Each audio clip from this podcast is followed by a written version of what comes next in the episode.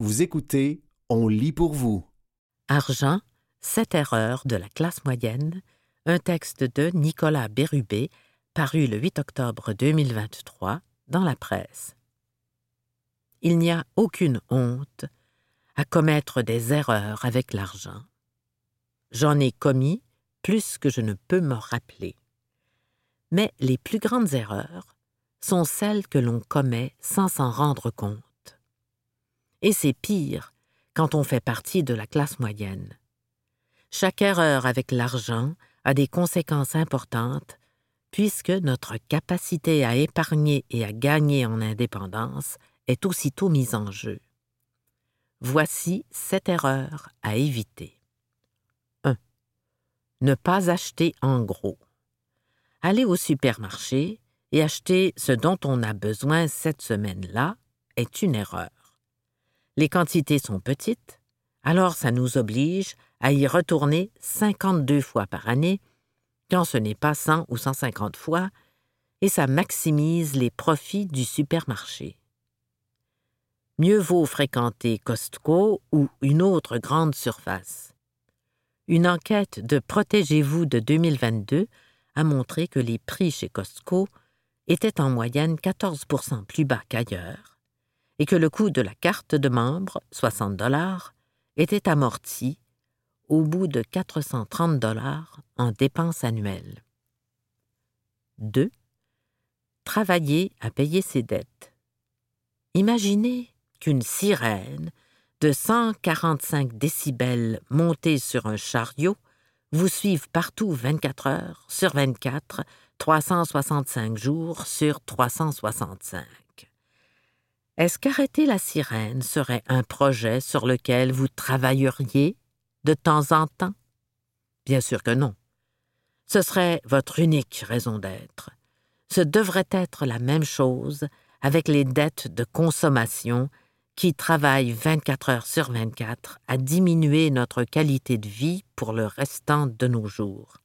La bonne nouvelle, c'est que réparer l'erreur de l'endettement peut parfois aller vite comme l'a réalisé ce couple qui a pulvérisé 36 000 dollars de dettes en 18 mois.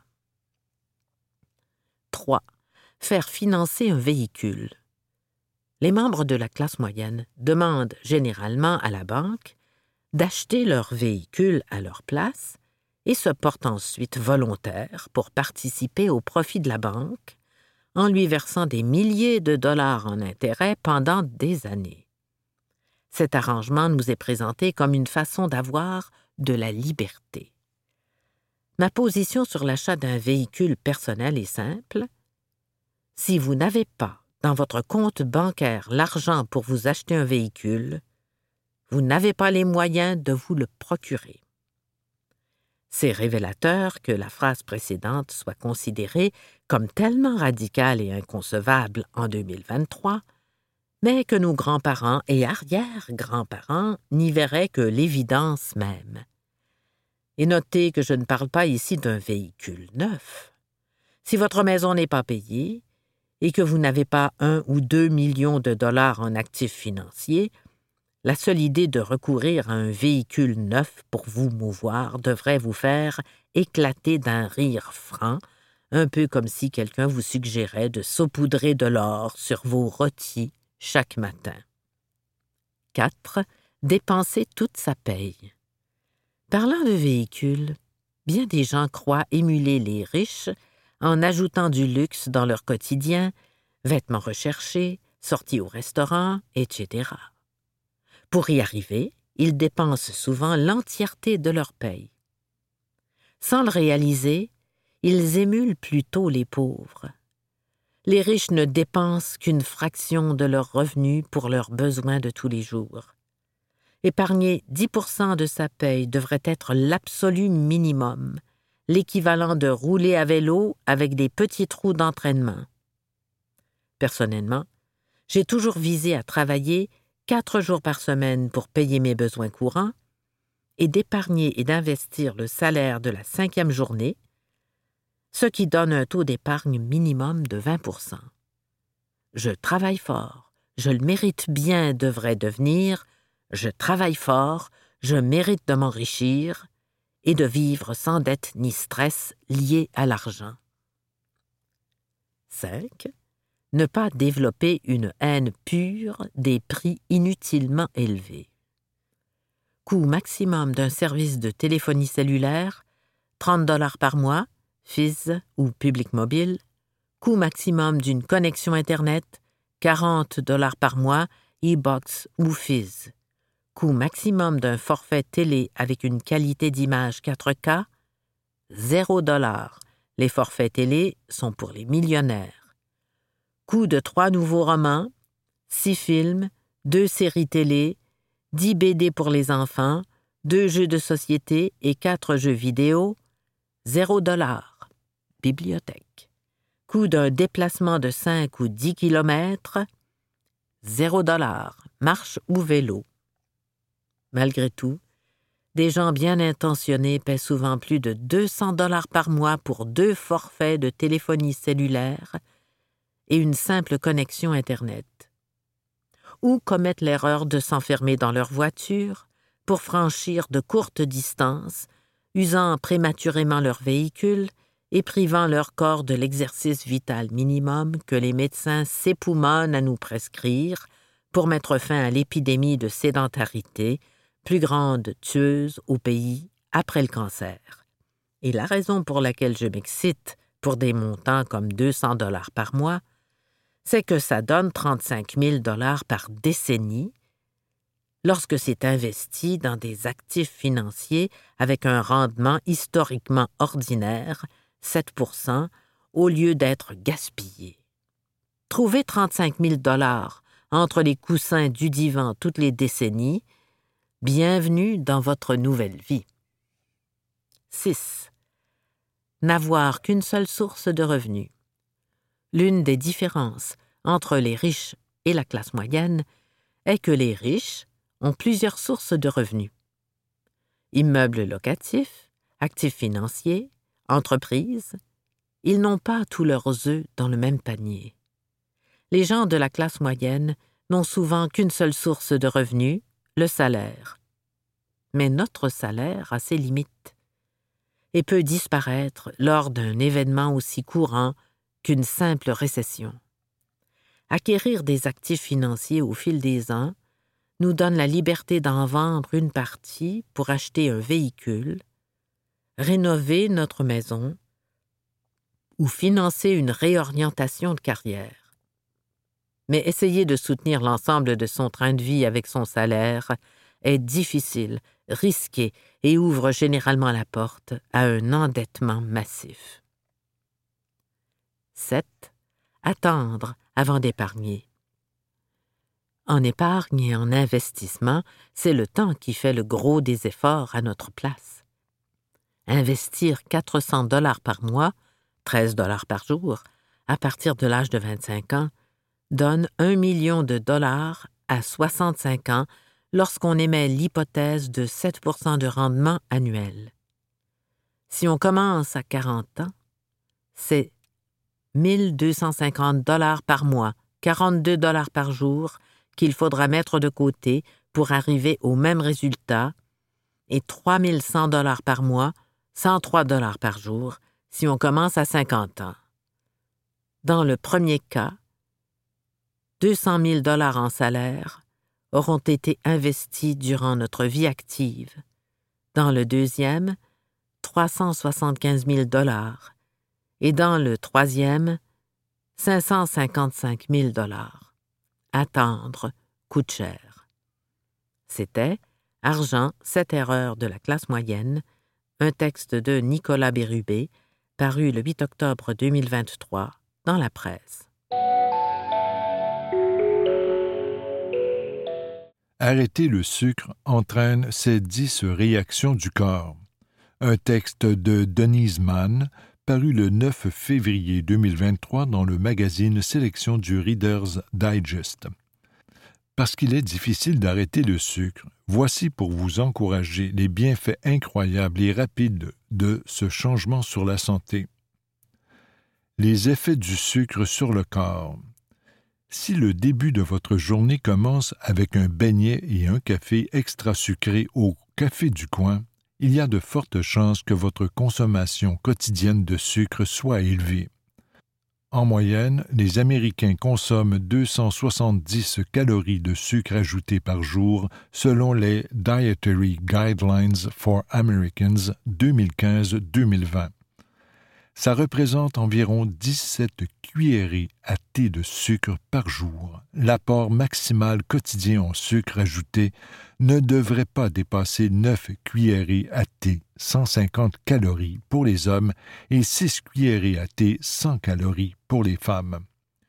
Trop de sucre dans votre alimentation peut influencer vos risques d'obésité et de diabète de type 2 et même de maladies cardiaques mais cela ne signifie pas que vous ne pouvez pas du tout consommer de sucre.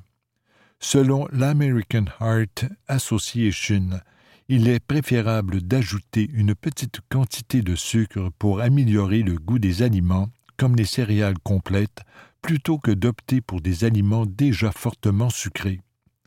Cependant, si vous cherchez à supprimer le sucre de votre alimentation, que ce soit complètement ou temporairement, cela peut entraîner des changements notables dans votre corps et votre humeur. Nous nous sommes entretenus avec des experts de la santé qui nous expliquent comment le fait de ne pas manger de sucre peut entraîner plusieurs améliorations. Paraître plus jeune. Le sucre donne des rides, explique le docteur Anthony Yorn, chirurgien plasticien de Troy au Michigan, et auteur de The Age Fix, A Leading Plastic Surgeon Reveals How to Really Look Ten Years Younger. Les molécules du sucre dans le sang causent une réaction de glycation en se liant au collagène et à l'élastine du derme qu'elles déforment. Le collagène et l'élastine apportent la jeunesse et la souplesse tant désirées à notre peau mais l'arrêt ou la réduction du sucre atténue également les pics de glucose et d'insuline dans le système sanguin. Il en résulte une diminution de l'inflammation chronique ou aiguë liée au vieillissement. Retrouvez tout votre éclat en deux semaines en renonçant au sucre, conseille-t-il. Voici les aliments que vous devez prioriser pour réduire votre consommation de sucre. Se sentir plus heureux. Manger un biscuit vous rend heureux? Le sucre serait pourtant à l'origine de tendances dépressives, selon Megan Gilmore, nutritionniste de Kansas City et auteur de No Excuses Detox 100 Recipes to Help You Eat Healthy Every Day. Cet état pourrait découler de l'apparition d'une inflammation chronique déclenchée par le sucre qui affecte la fonction cérébrale. Couper le sucre peut augmenter la concentration et améliorer l'humeur en moins de 15 jours, précise-t-elle. Une recherche publiée en juin 2015 dans The American Journal of Clinical Nutrition vient corroborer ces faits les femmes qui avaient mangé des aliments hautement glycémiques, dont ceux remplis de sucre ajouté, étaient plus sujettes à la dépression que celles qui en avaient moins mangé. La maîtrise des pics glycémiques permet de contrôler l'humeur, confirme la diététiste Lee Kaufman, qui travaille au programme de gestion du poids de la faculté de médecine Langone à New York. Pensez aux enfants à l'Halloween, le pic provoqué par le sucre précède un grand coup de fatigue. Perdre du poids. On consomme en moyenne 22 cuillerées à café de sucre ajouté par jour, soit 350 calories, selon un énoncé scientifique de l'AHA, American Heart Association, publié dans Circulation. On peut développer une dépendance au sucre en diminuer la consommation met fin aux fringales et réduit l'apport calorique qui mène à une prise de poids, ajoute Leigh Kaufman. Consommer trop de sucre peut également provoquer une résistance à la leptine, l'hormone de la satiété, qui indique au corps son moment de rassasiement, selon des recherches parues dans Advances in Nutrition. Manger du sucre raffiné peut empêcher l'organisme de recevoir le signal de satiété et vous faire ingurgiter trop de calories qui font grossir, dit Megan Gilmore. Le remplacement du sucre par des aliments complets nourrissants permet aux hormones de jouer leur rôle et de signaler au cerveau que vous avez assez mangé. En d'autres termes, une alimentation trop riche en sucre transforme votre cerveau. On peut ainsi perdre du poids sans effort dès la première semaine, précise-t-elle. Vous écoutez Arrêter le sucre entraîne ces dix réactions du corps. Un texte de Denise Mann paru le 9 février 2023 dans le magazine Sélection du Reader Digest. Être moins souvent enrhumé. Le sucre contribue à l'inflammation chronique qui réduit la capacité du système immunitaire à combattre le rhume et la grippe, explique Megan Gilmore. Qu'arrive-t-il lorsque votre corps est privé de sucre? Vous reniflerez moins souvent pendant l'année et diminuerez vos symptômes d'allergie et d'asthme. Une étude publiée dans l'American Journal of Clinical Nutrition révèle que 100 mg de sucre, glucose, fructose, sucrose, miel ou jus d'orange réduisait de moitié la capacité des globules blancs à éliminer les bactéries sur une période de 5 heures. Réduire le risque du diabète de type 2. Couper le sucre favorise la détoxication naturelle du corps. Au cours des premières heures sans sucre, votre pancréas va produire moins d'insuline et permettre au foie de métaboliser les toxines entreposées, explique Marc Alabanza, conseiller en nutrition et directeur de programme chez Ground Sea Fitness, un centre de détoxication. Ce processus sera plus long si vous êtes insulino-résistant la résistance à l'insuline apparaît en présence d'un prédiabète ou d'un diabète de type 2 qui empêche le bon fonctionnement de l'insuline.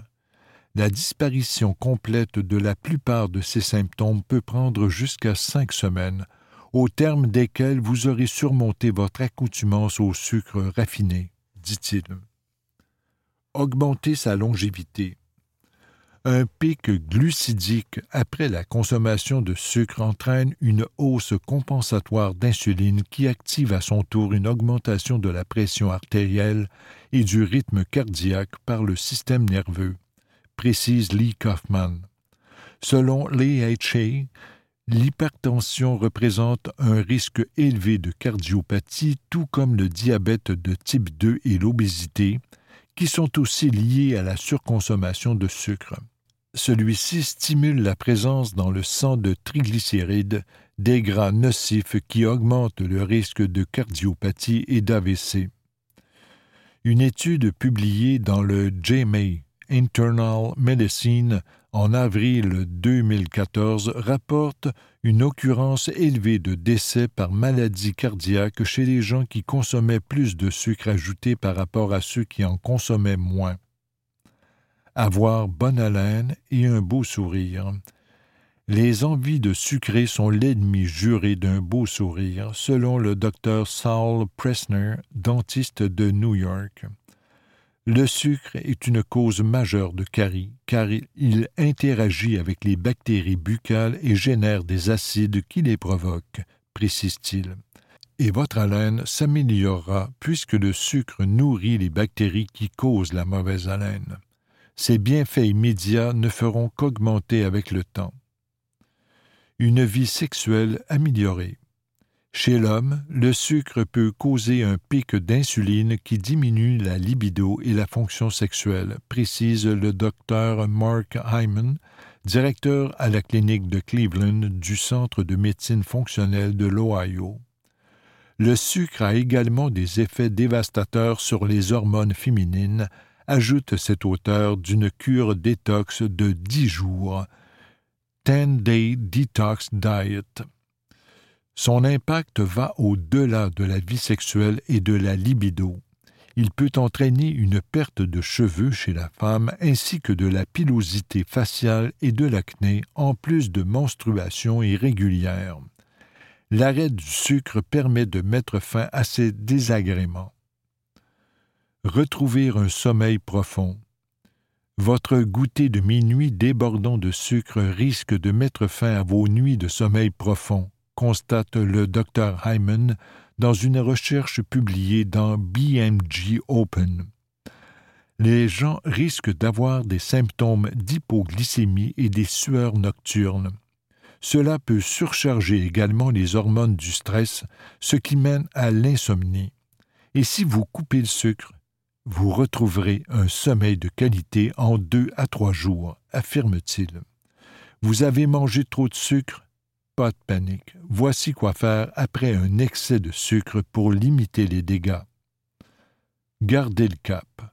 Il n'est pas toujours facile de renoncer au sucre, confirme le docteur Sharad Paul, médecin à Auckland, en Nouvelle-Zélande, et auteur d'un livre sur la génétique de la santé. The Genetics of Health Understand Your Genes for Better Health. Le sucre crée une accoutumance qui provoque des symptômes de sevrage lorsqu'on arrête d'en manger. Les changements d'humeur tels que l'anxiété ou la colère ne dépassent généralement pas deux semaines, et un mois chez ceux qui ont surconsommé du sucre pendant longtemps. Les édulcorants artificiels tels que l'aspartame peuvent aussi entraîner les mêmes symptômes de sevrage et devraient donc être évités durant cette période sans sucre, conseille-t-il. Marc Alabanza souligne que l'on peut combattre par l'exercice les migraines et les symptômes de rhume qui peuvent apparaître. Une marche modérée ou rapide stimule la circulation et le métabolisme qui active le système immunitaire et la concentration sur une vision positive. De plus, éviter le sucre est l'une des bonnes habitudes à adopter pour éloigner la maladie d'Alzheimer. C'était Arrêter le sucre entraîne ces dix réactions du corps. Un texte de Denise Mann paru le 9 février 2023 dans le magazine Sélection du Reader Digest.